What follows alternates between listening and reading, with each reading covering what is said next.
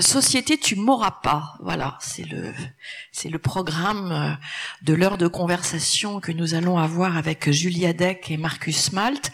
Je vais commencer par faire de très rapides présentations. Euh, Julia Deck, euh, vous êtes l'auteur de quatre romans. Viviane Elisabeth Fauville, Le Triangle d'hiver et Sigma. Vos trois premiers romans sont parus respectivement en 2012, 2014 et 2017 aux éditions de Minuit. Et le quatrième, celui dont nous allons parler aujourd'hui, s'intitule Propriété privée et il est paru toujours aux éditions de Minuit au, en septembre dernier, en septembre 2019. Euh, Marcus Malt, votre premier roman à vous, c'était en 96, Le doigt d'Horace, qui est paru chez Gallimard, et c'était un roman policier. D'autres, dans cette même veine, euh, ont paru, et puis vous avez une autre euh, veine littéraire, celle qui vous a conduit en 2016 à recevoir le prix Femina pour Le Garçon, qui est paru chez Zulma. Et puis votre dernier roman, celui qui va nous intéresser aujourd'hui, chez le même éditeur, qui s'intitule R, qui vient tout juste de paraître en ce début d'année 2020. Alors vos deux, vos deux romans mêlent des registres euh, qui pourraient paraître euh, a priori contradictoires, c'est-à-dire des rêves de liberté et un idéal euh, de vie meilleure d'un côté, et puis de l'autre, la peinture de, notre société, société d'hyperconsommation et euh, d'une modernité qui est souvent une modernité de pacotille. Est-ce qu'au fond, le fait qu'il y ait des contradictions dans vos romans, elles sont vraiment agissantes euh, sur euh, sur le cours de l'histoire. Ça n'est pas une bonne définition de des sociétés dans lesquelles nous vivons aujourd'hui, qui sont des sociétés de tension entre euh, des attentes, des désirs et des frustrations, des choses qui essayent de se rassembler, mais qui souvent s'entrechoquent. Marcus? Bonjour. Tout le monde. euh, des contradictions, oui, ben, je pense qu'effectivement, euh, il y a déjà des contradictions dans, dans chacun, en chacun d'entre nous. À la base, je pense que nous ne sommes pas euh, faits tout d'un bloc avec euh, avec des, des, des, choix des lignes, des envies toutes tracées, mais voilà, il y a plein de plein de choses qui se qui s'entremêlent en nous et ça se retrouve effectivement dans dans notre société. Et euh, on doit composer avec ça. Et donc euh, dans ce roman, effectivement, j'ai essayé un petit peu de, de jouer aussi là-dessus, sur toutes ces, ces, ces contradictions ou ces, ces diverses formes de d'envie et de et d'agression en même temps, enfin ce qu'on peut considérer plus ou moins comme des agressions que la que notre mode de vie euh, met en branle et nous nous impose un petit peu. Donc chacun des des personnages, il y a un certain nombre de, de, de personnages et chacun est, est pris là-dedans et essaye de, bah, de composer avec ça, de, de, de, pas, chacun a des envies, chacun a des désirs et chacun a, a des, euh, des murs aussi qui, qui, face auxquels ils se retrouvent et qui vont essayer plus ou moins d'éviter s'ils le mmh. peuvent. Hmm. Les murs, c'est une belle métaphore pour euh, introduire le roman de, Julia, mais peut-être pour répondre à cette première question, on a vraiment le sentiment que chez vous aussi, il y a cette question des contradictions, avec des tensions contradictoires euh, qui essayent parfois de se réconcilier, mais qui se heurtent quand même le plus souvent. Euh, oui, bah, mes personnages, ils partent a priori pas du tout sur un désir contradictoire, ils partent sur un désir d'idéal puisqu'il s'agit d'un couple de Parisiens qui, souhaitant accéder à la propriété, emménagent dans un écoquartier en, en lointaine banlieue parisienne. Et euh, ils ont réellement soif de, de ce cadre de vie où ils seront dans un lieu plus beau, plus spacieux, plus moins pollué. Et donc voilà, a, priori, il n'y a aucune espèce de contre-indication. Ils achètent leurs rêves et ils l'achètent sur plan.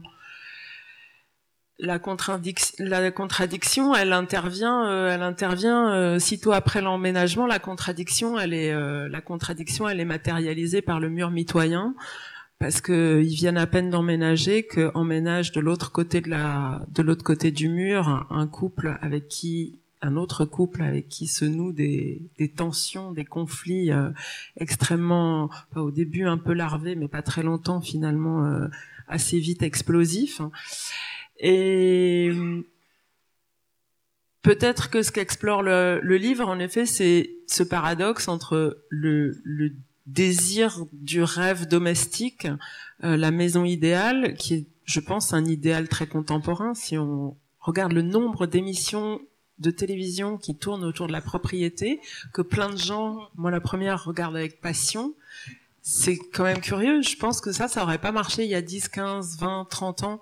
Il y a moins ce, enfin, on dirait que le rêve, nos rêves souvent se, se, se sont repliés sur la propriété et donc ce serait ce lieu où on serait enfin bien chez soi, ou le mieux possible. Mais en même temps, la propriété, c'est aussi des limites, c'est aussi des frontières, c'est aussi euh, matérialiser la, le, la, la distance avec l'autre. Et c'est ce que vont éprouver mes personnages. Ouais, c'est comment est-ce que comment est-ce que comment est-ce qu'on vit avec euh, avec les, les, frontières de notre corps, de notre maison, et comment est-ce qu'on accepte plus ou moins l'altérité qui est de l'autre côté. Mais cette question de l'altérité, bien sûr, euh, elle vous est commune. Euh, la difficulté à faire lien avec l'autre, parce que qu'il s'agisse des aires d'autoroute, qui sont les lieux principaux de votre roman, Marcus Malt, ou qu'il s'agisse de ces pavillons mitoyens euh, de l'écoquartier, euh, ce sont des lieux au fond où euh, les codes de lien avec autrui ne sont pas évidents, ne sont pas, ils restent à inventer. Et on voit à quel point vous mettez en scène des personnages qui butent là-dessus. Oui, je crois que ça fait partie des, des problèmes que nous avons. C'est, en tout cas que moi je ressens problème, je sais pas si c'est le mot, mais les frustrations, disons, que, que, que je peux avoir. Moi, je, je suis extrêmement frustré de ne pas avoir la possibilité euh, de connaître tout le monde. Voilà, il y a plein de gens ici dans cette salle, donc que je que j'aperçois comme ça vaguement. Je serais vraiment très curieux de connaître euh, la vie de chacun de, de chacune des personnes qui sont là. Euh, donc c'est vrai que c'est encore plus flagrant quand on est dans des lieux comme des aires d'autoroute ou, l'autoroute euh, elle-même finalement où on ne fait que, que, passer, que croiser les gens, que les effleurer parfois ou même euh, carrément les, les ignorer. Et moi j'ai toujours, enfin j'ai très très régulièrement, très souvent cette oui cette envie et du coup cette frustration. Voilà, je vois quelqu'un assis tout seul en train dans une cafétéria en train de boire un café je me dis, ok, qui, qui, qui, qui est cette personne? Qu'est-ce qu'il fait là? D'où il vient? Où il va? Qu'est-ce qui, qui est-il? Et euh, je saurais jamais quoi. Et, et c'est d'autant plus frustrant que je, je, je, suis vraiment persuadé que chaque euh, chaque vie, chaque existence humaine a vraiment euh, quelque chose d'extraordinaire, même si on, on a l'impression souvent que que les vies sont, sont, nos vies sont très banales, mais euh, même dans les vies qui semblent plus banales comme ça, il y a, quand on creuse un peu, quand on essaye de, voilà, d'aller un petit peu, un petit peu plus loin, il y a, il y a des choses euh, formidables à, à, qui, qui peuvent, qui pourraient m'enrichir, j'en suis sûr, quoi. Donc toutes ces vies que je ne connaîtrai jamais dans, dans la vraie vie, justement, euh, j'essaye par le biais de l'écriture finalement, par le biais de la fiction, de, les inventer. Et ça me donne l'illusion, peut-être au moins le temps de, de, l'écriture, de voilà d'aller un petit peu plus euh, au fond des choses et des gens, surtout.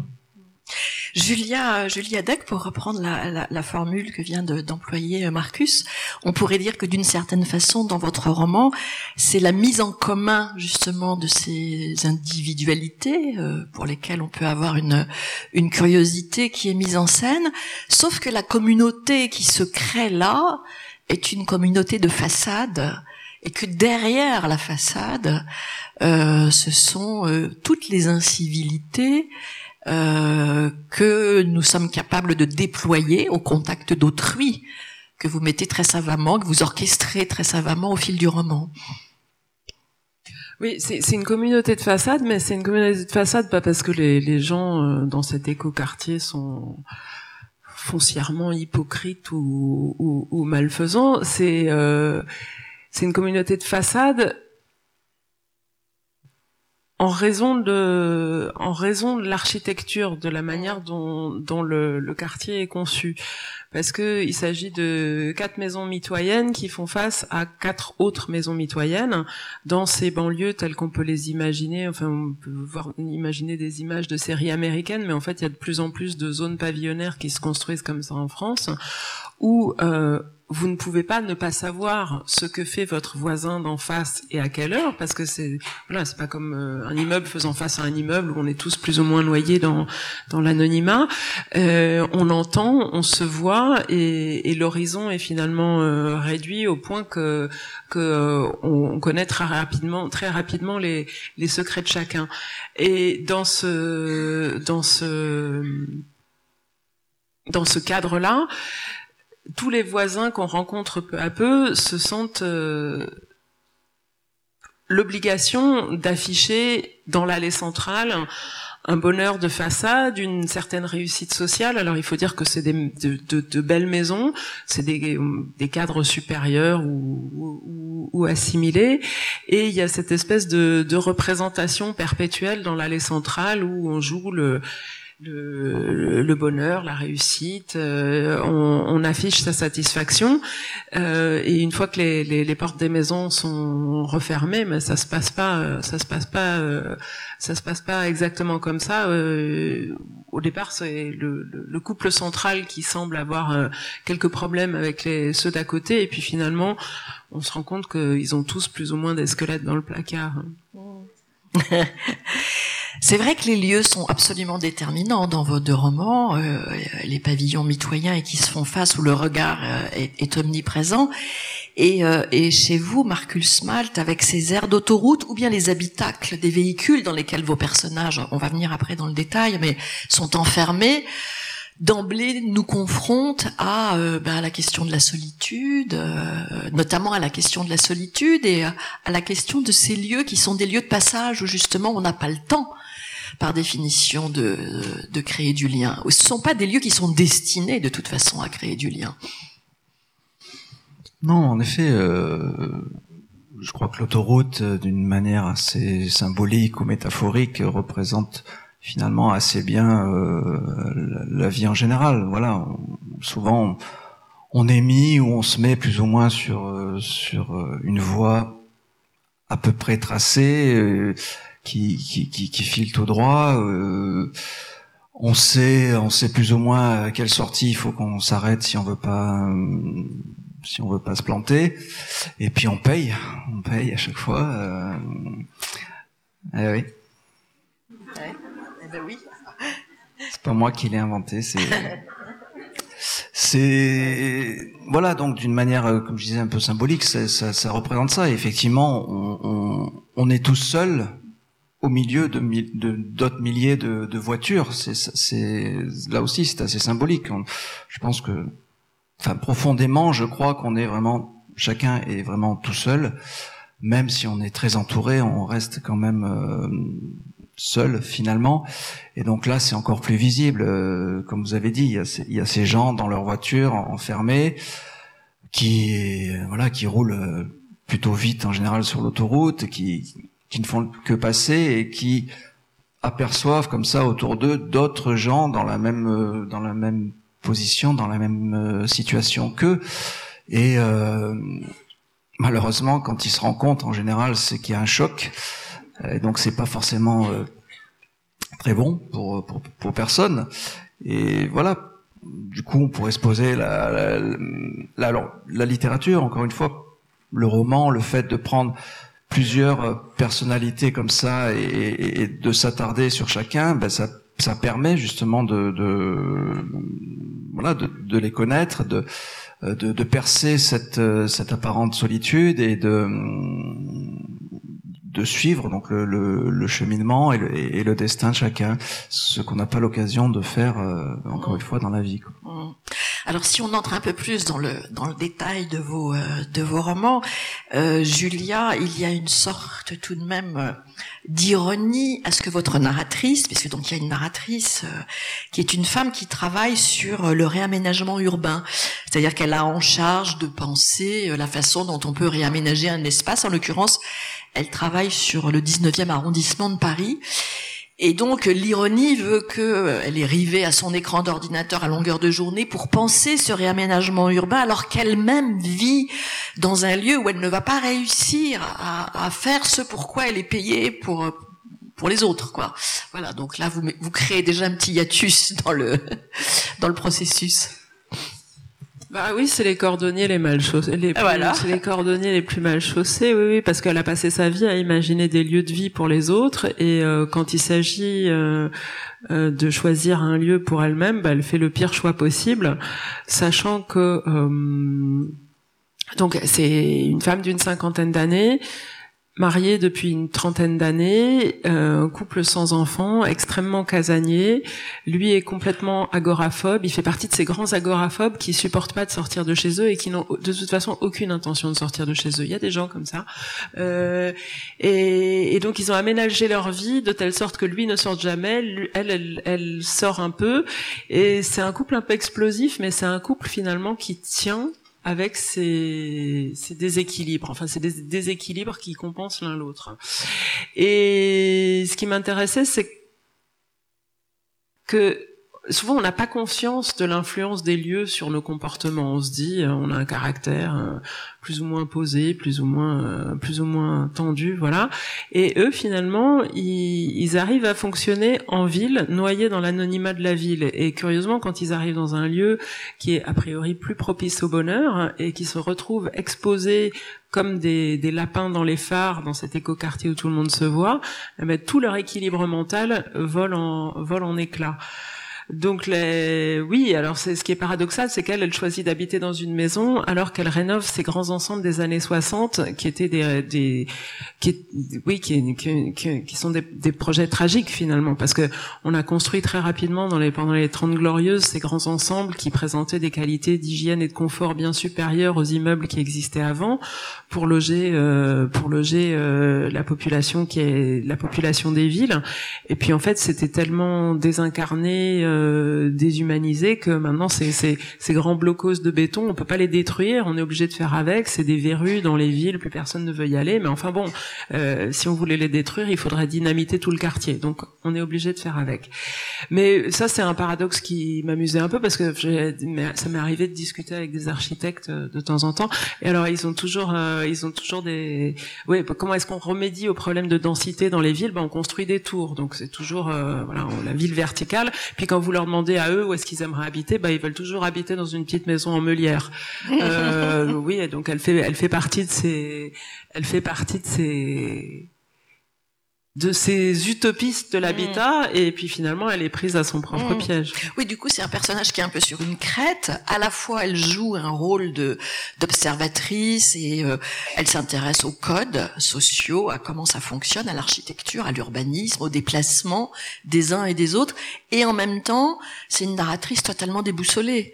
Donc euh, la dimension réaliste bascule assez vite aussi mais les gens normaux n'ont rien d'exceptionnel. Voilà. ouais, à chaque fois je me dis je vais faire un roman avec des gens normaux euh, et à chaque fois ça rate parce que il me semble que une intrigue, il faut un, il faut un conflit dans l'histoire. Alors ça, c'est des recettes de scénaristes dont je me méfie un peu. Mais oui, effectivement, un récit, il faut qu'il y ait une espèce de, il faut une tension narrative, il faut des nœuds, il faut des moments de conflit. Et il me semble que s'il y a des conflits internes aux personnages, euh, ils sont, ils sont d'une part plus réalistes. Euh, je me méfie quand même pas mal des personnages univoques qui sont bons, moins bons, euh, ou entre les deux, mais enfin qui n'ont qu'une seule ligne de conduite. Et puis du point de vue narratif, c'est quand même, c'est quand même, ça, ça permet des, des expériences plus limites. Si votre personnage, si le personnage principal raconte à la première personne et s'il est lui-même habité par des conflits psychiques, c'est sûr que le prisme, le, son, prisme sur la réalité va être légèrement décalé d'un autre. Donc dans ce dans cet écoquartier se nouent plein de conflits, mais c'est les conflits vus du point de vue de la narratrice. Et au début, elle semble donner une vision assez objective de ce qui se passe. Alors la voisine d'à côté a l'air d'être un monstre, euh, enfin un monstre, euh, en tout cas d'avoir des comportements un peu problématiques, très intrusifs, très séductrices vis-à-vis de tous les hommes dans le voisinage.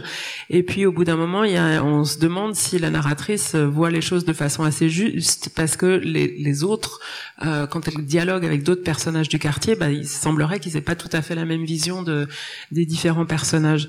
Donc c'était aussi cet entrecroisement de points de vue sur la même situation dont finalement on saura jamais vraiment comment elle est objectivement. D'ailleurs, il n'y a pas de solution objective. Il y a juste, il n'y a pas de situation objective. Il y a, une situation vue par les uns et les autres et qu'est-ce qu'on en fait. Marcus, on a une, euh, du point de vue de la narration, on a chez vous une construction qui est très différente parce que là, il s'agit pas d'un narrateur euh, unique euh, qui, déroule le récit, mais il s'agit d'un roman choral avec une succession de récits de vie, alors qui s'enchaînent les uns les autres dans chacun des véhicules auxquels vous vous intéressez, voiture ou camion d'ailleurs, il y a les deux. Il y a un ou plusieurs personnages dont on découvre la vie et dont on découvre surtout la destination, ce qu'ils vont aller faire, et au passage ben, tout ce qu'ils ont dans la tête et toute leur histoire de vie. Donc cette construction chorale vous permet de dresser une palette aussi, finalement, où il y a plein de choses qui se qui s'entrecroisent. Oui. euh, en fait, Souvent, j'écris un, un, roman presque euh, en opposition au roman précédent.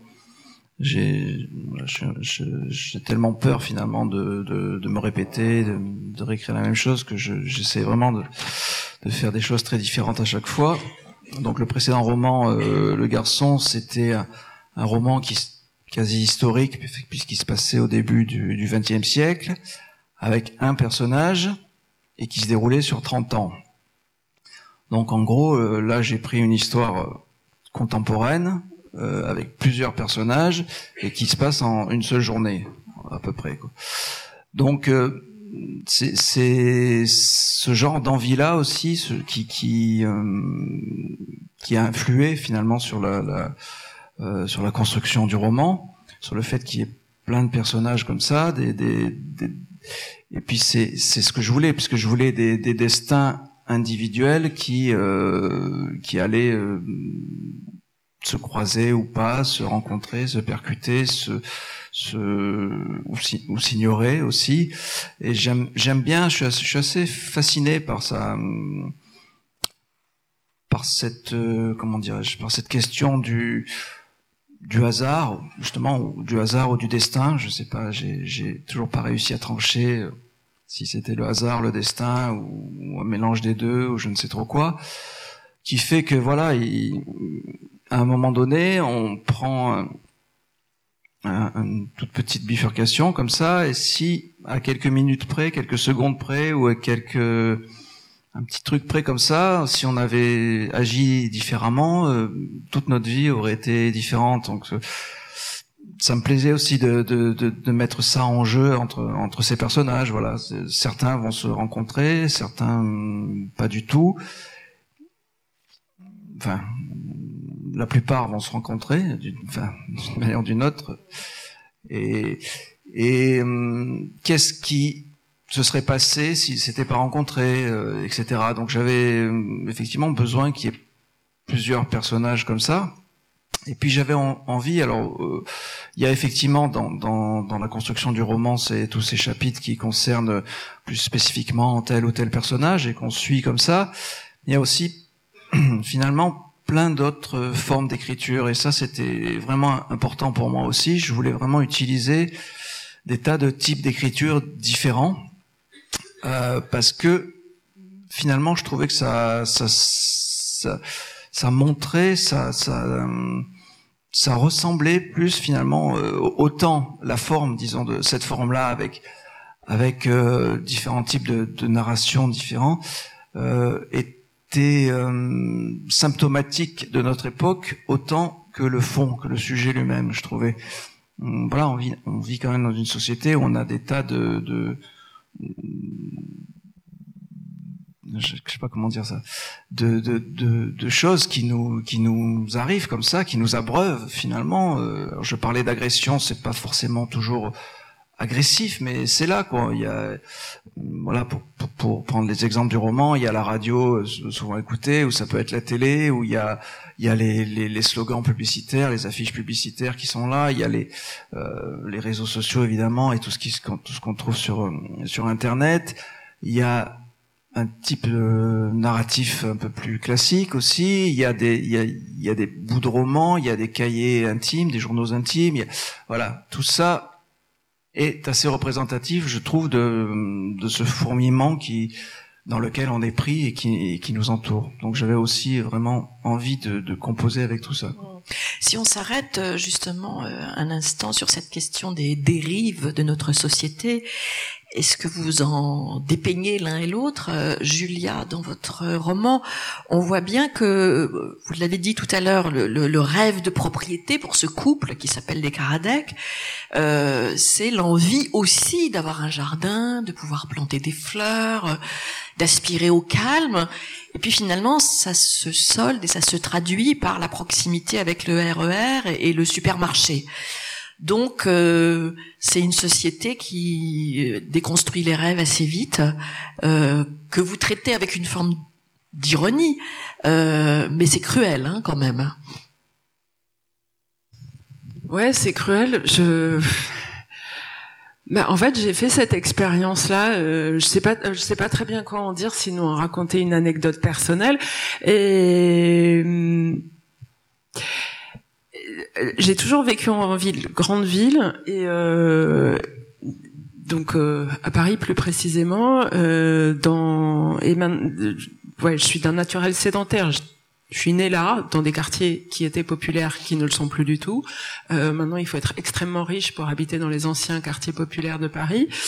Et euh, j'ai fait cette expérience de d'aller en en banlieue. Et une des choses que j'avais pas du tout anticipé, c'est que dans la ville, euh, a priori, vous pouvez aller dans toutes les directions.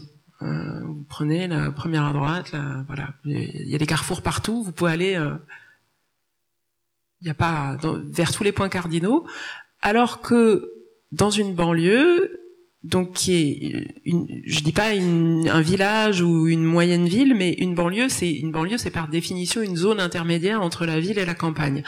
Dans la banlieue, les circulations, en tout cas en métropole euh, parisienne, sont hyper organisées parce que tout le monde, il y a une espèce de transhumance le matin. Les gens vont du domicile au transport en commun. Ils se retrouvent tous sur la même trajectoire et le, soir bah, c'est la transhumance inverse. On va de la gare de RER e jusqu'à sa maison et on retrouve les mêmes personnes. Donc non seulement on est dans un, un, habitat bah, un peu clos dans la mesure où cet écoquartier voilà il est clos sur lui-même il est construit dans un, une ancienne banlieue populaire euh, mais il est très désolidarisé du reste. C'est très, c'est complètement hors sol. C'est des belles maisons, alors qu'autour il y a des, des, des, des, maisons moins belles.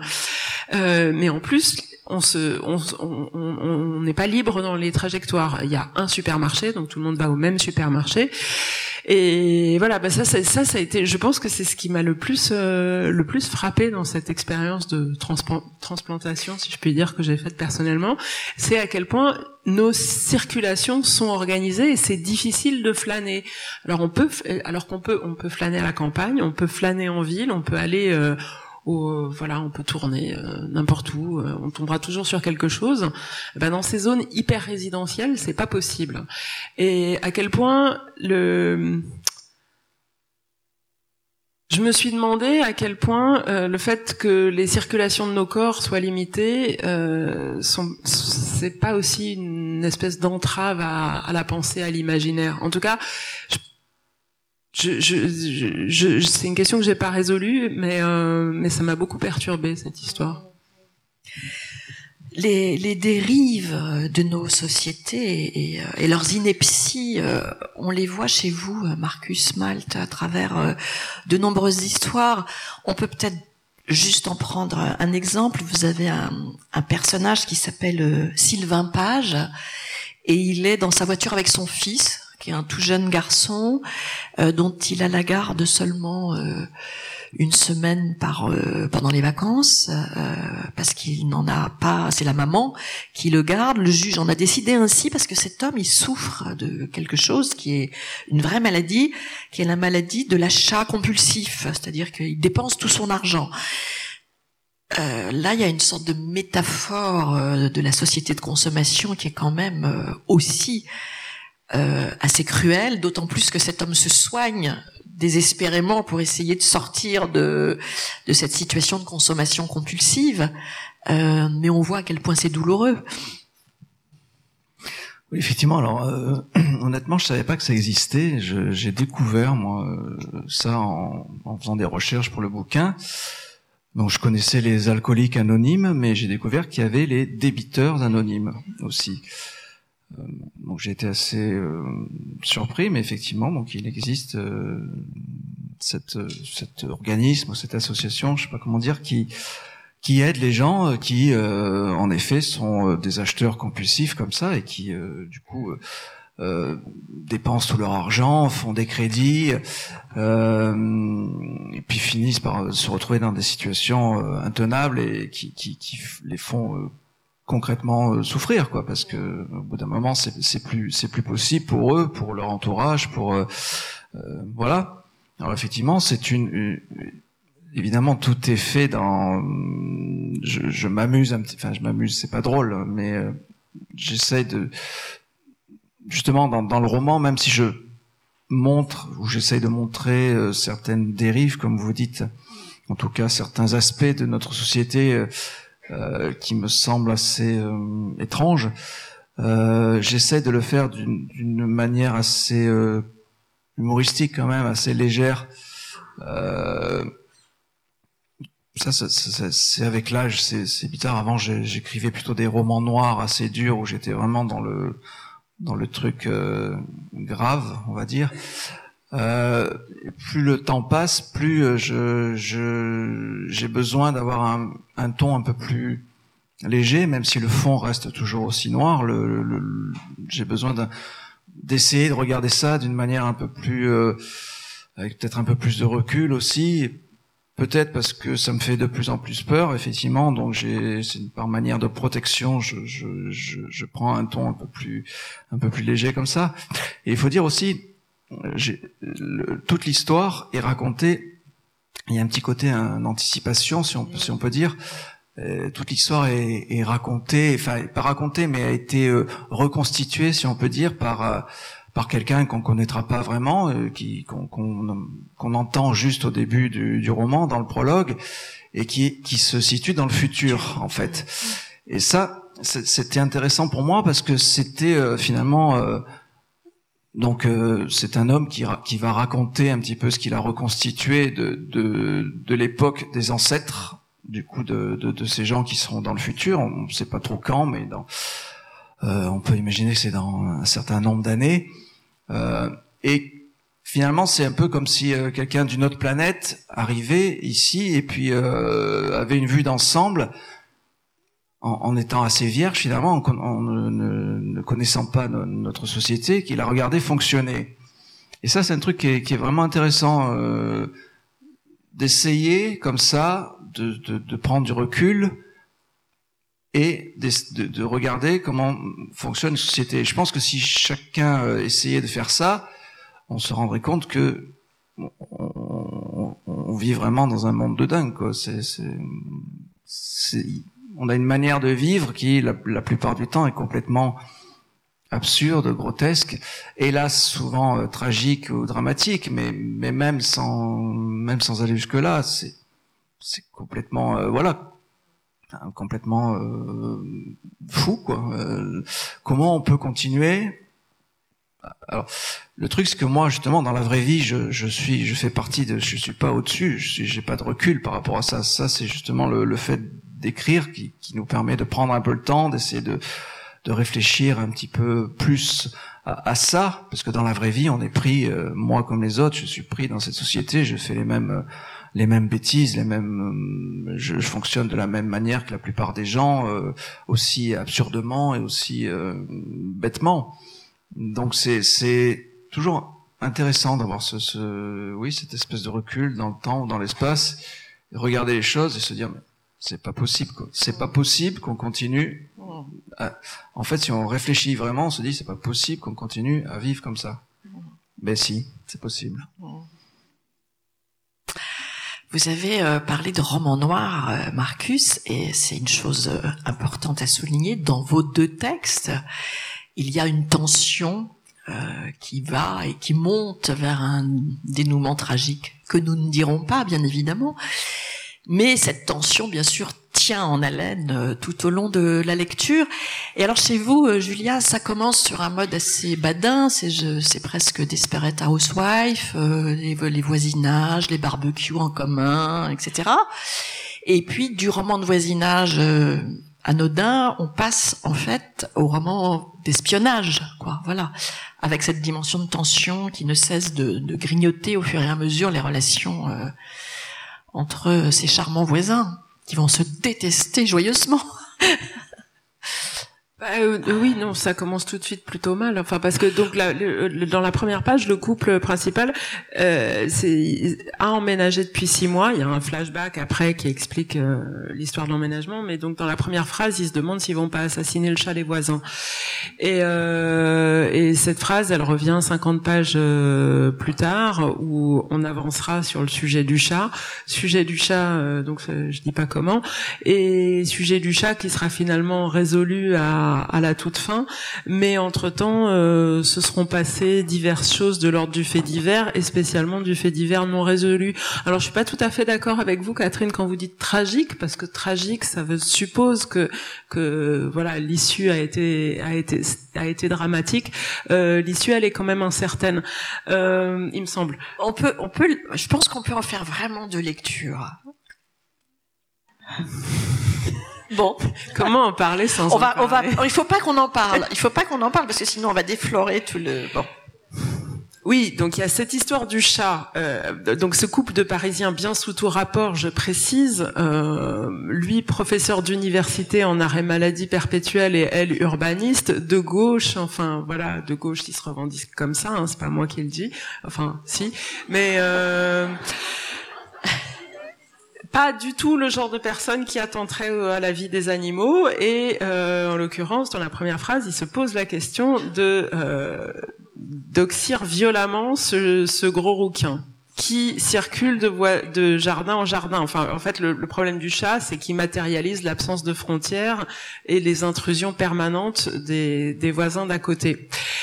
Euh, donc ça commence avec cette histoire de chat, ça empire avec euh, d'autres euh, d'autres choses plus de l'ordre du, du, fait divers. Il y a une disparition à un moment, et, et donc bon, enfin c'est vrai dans tous mes livres, il y a une intrigue un peu du côté du roman policier, même mm. si c'est pas exactement du roman policier, parce que tout, en général, les choses ne sont pas complètement résolues.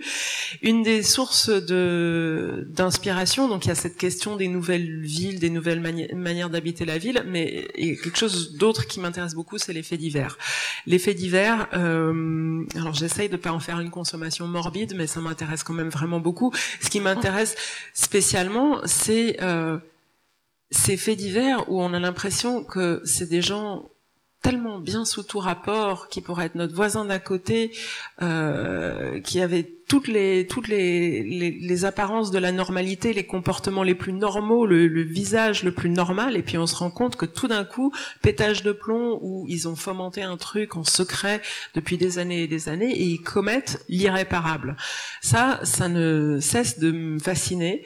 Euh, Est-ce que on bascule tout d'un coup parce que la pression des circonstances ou est-ce qu'il y avait quelque chose euh, qui se tramait en secret depuis euh, des, années et des années? Euh, donc je pense que le, fait divers ça, m'intéresse pour ça c'est pas tous les faits divers bien sûr.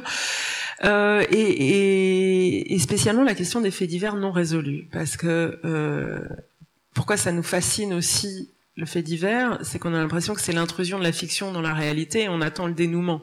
On attend, on attend tous. On est très nombreux à attendre désespérément la résolution de l'affaire Xavier Dupont de Ligonnès, parce que enfin, on comprendra où il se cache depuis des années, comment est-ce qu'il a prémédité tout ça, voilà. Sauf que euh, frustration maximale, il y a des faits divers dont on se dit, mais avec tous les gens qui sont sur les trousses de ce monsieur et d'autres, on devrait, avec les moyens modernes de la police, arriver à là, le retrouver. Ben non, il y en a quand même qui passent entre les mailles du filet. Et euh, le, le, roman, il travaille aussi sur cette frustration de parfois, il y a des choses, on ne sait pas. Euh, il y a des pistes dans différentes directions. Euh, il y a des, des, des, éléments accablants qui pèsent sur plusieurs personnes et on peut pas décider. Donc les choses euh, sont pas complètement résolues.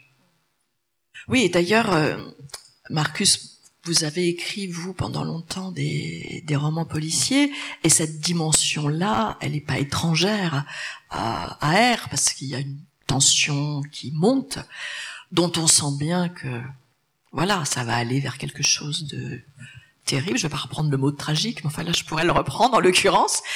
Euh, donc, il y a à la fois la dimension sociologique, quelque chose qui est un regard sur le monde tel qu'il va, et puis aussi dans la forme, cette manière de créer un suspense dans le regard du lecteur, qui sait bien qu'il va se passer quelque chose qui lui échappe.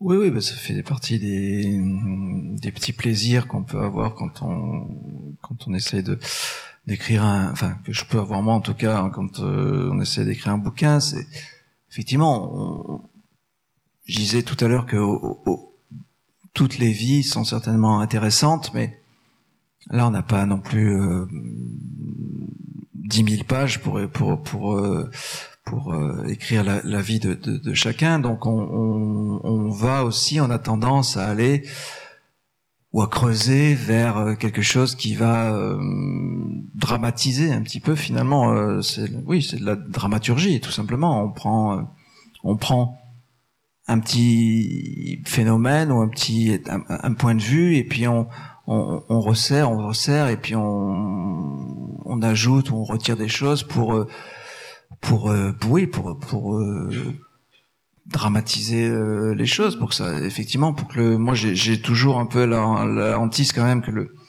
que le lecteur s'emmerde en, en, lisant mes bouquins et je ça, ça, ça m'embêterait beaucoup que ce soit le cas. Donc j'ai même si je je je j'écris pas du thriller ou du suspense à tout prix etc j'ai envie effectivement quand même qu'on ait en, que, que, le lecteur ait envie de savoir ce qui va se passer pour mm. le pour, pour chaque personnage et, et d'aller au bout. Mm. Mais ce qu'on ce que disait tout à l'heure Julia, c'est euh, ce truc de effectivement quand vous lisez les les témoignages par rapport aux tueurs en série, par exemple, souvent euh, les, les, gens, euh, le voisin ou la famille, tout ça, se disent euh, comment on n'a jamais pu euh, le mec il, a tué 200 personnes et il les a bouffées mais personne s'est jamais rendu compte qu'il y avait un truc euh, il avait l'air tout à fait normal tout, tout allait bien et tout. C'est souvent comme ça.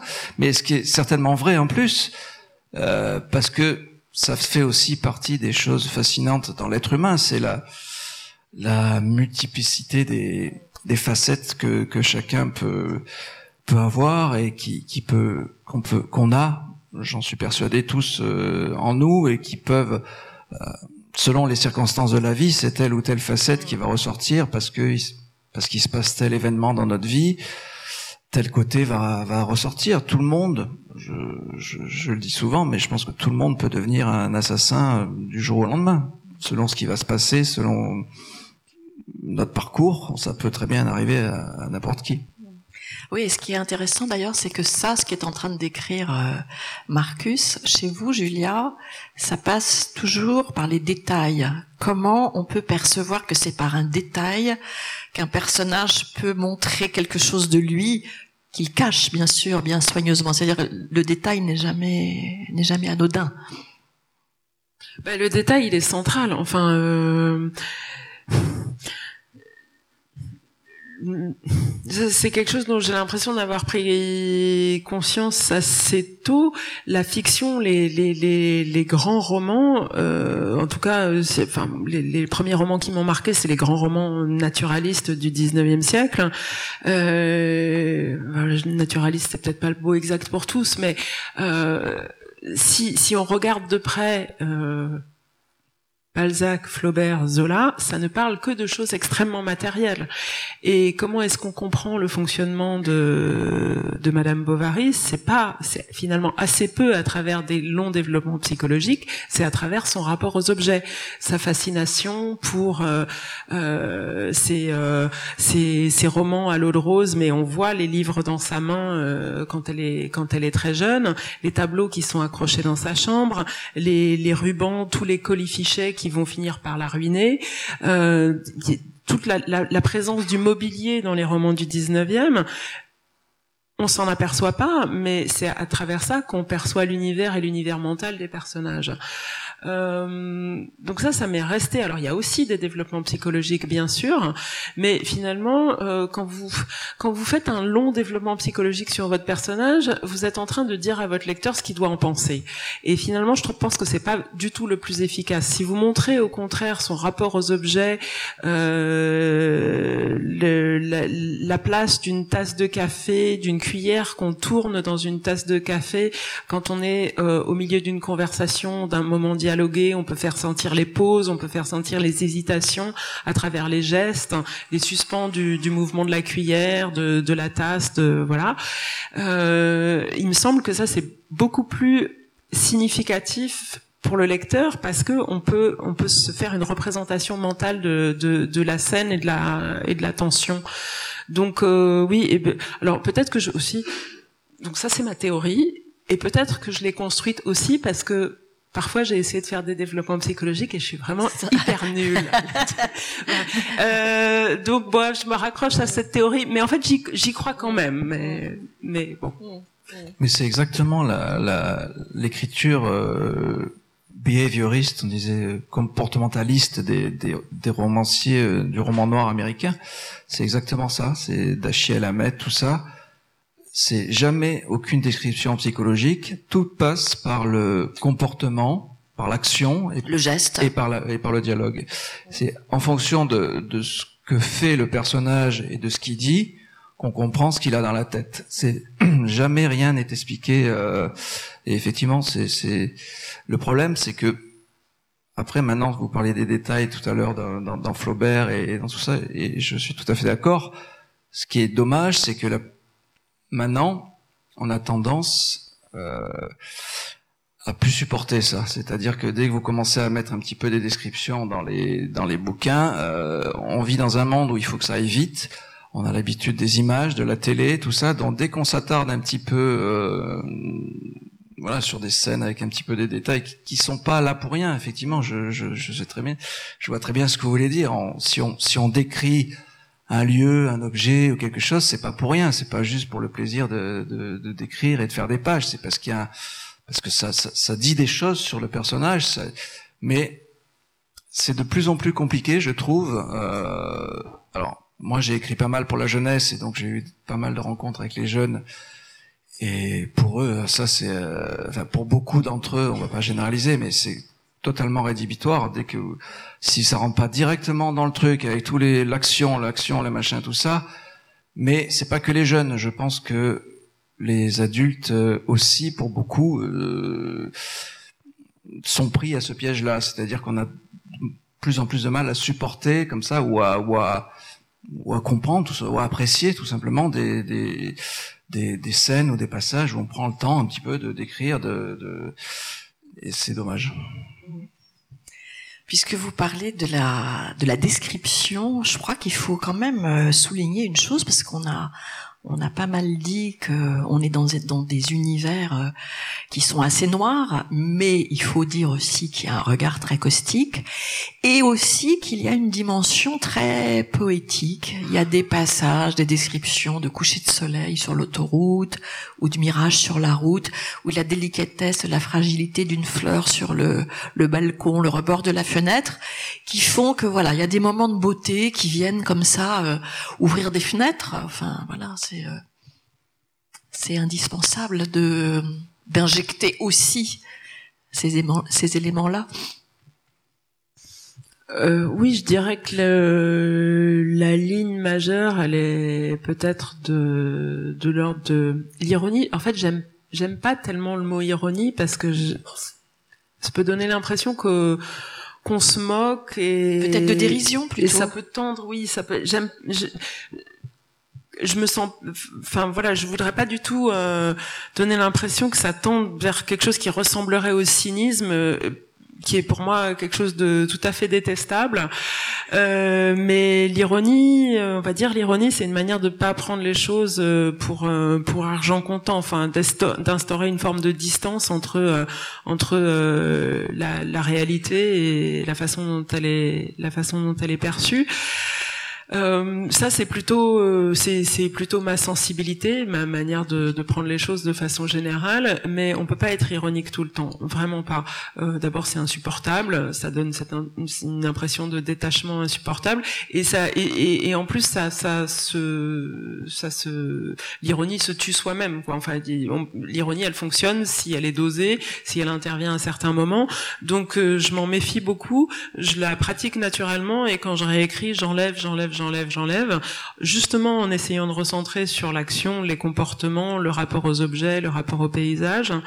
Et, euh, et c'est ça qui justement permet de peut-être de faire surgir ces moments de, de comment dire de, de, de, grâce où en effet on s'arrête sur euh, sur une fleur, sur un horizon, sur un sur un nuage parce que ça ça ça fonctionne par effet de contraste aussi. C'est un, un, moment de répit, donc quelque chose qui est plus tendu, plus plus de l'ordre de la dérision, ouais. Euh, quelque chose qui apparaît tout d'un coup. Euh, Marcus, euh, c'est vrai que chez vous, il y a aussi beaucoup ces, ces passages où euh, il y a d'abord les rêves des personnages, les rêves de ce qu'ils ont voulu ou parfois pu construire, puis ces moments très beaux d'envolée presque lyriques sur des scènes de description justement qui sont ben, la, beauté du monde qui nous entoure quand même au milieu de tout ça. Oui, oui, mais ça, ça fait dès mes premiers bouquins, j'ai enfin, eu envie, j'ai compris, ou j'ai été amené à, à, mélanger les deux. Donc c'est effectivement un monde plutôt euh, dur et plutôt sombre dans l'ensemble que je décris, mais heureusement, finalement, c'est dans ce, c'est au milieu de tout ce noir que le, les, les, petits éclats de, de lumière se voient le mieux. Donc, euh, je, je, je, tiens effectivement à, à, mettre en avant aussi ces, euh, ces, ces, ces moments-là, ces, ces images-là, ces impressions-là, qui, qui, qui sont dans, dans l'homme aussi. Euh, on, on, on a on est un mélange de, de, de choses assez euh, mauvaises. On est capable du, du, pire, mais on est capable de, de, de, très belles choses aussi. Donc il faut, il faut les, il faut les, les mettre en avant quand elles, quand elles sont là. Et puis je crois qu'il y a aussi l'amour euh, de, de, la langue, tout simplement. C'est-à-dire, voilà, moi je, le premier plaisir que, que j'ai dans l'écriture, c'est quand même d'essayer de de produire de la beauté.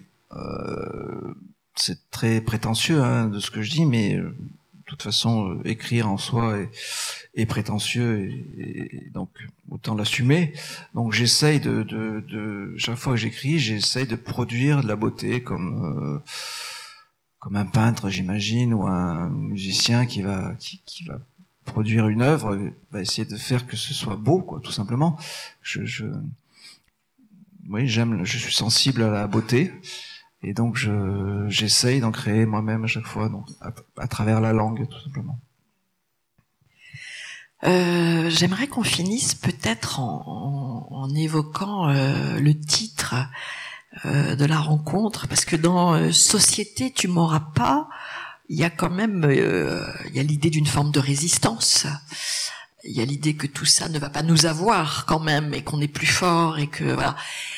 Et quelle, quelle forme elle prend la résistance? Est-ce qu'ils se font avoir euh, vos personnages, Julia, ou bien est-ce qu'ils arrivent à développer une forme de résistance à ce monde parfois absurde de, cette modernité un peu euh, et de cette consommation euh alors, en l'occurrence, c'est plutôt une micro-société. Et c'est ce qui m'intéressait aussi, c'est de voir comment une communauté, euh, comment se construit une micro-société du jour où tout le monde arrive, au moment où tout explose euh, au figuré, mais un peu au propre aussi.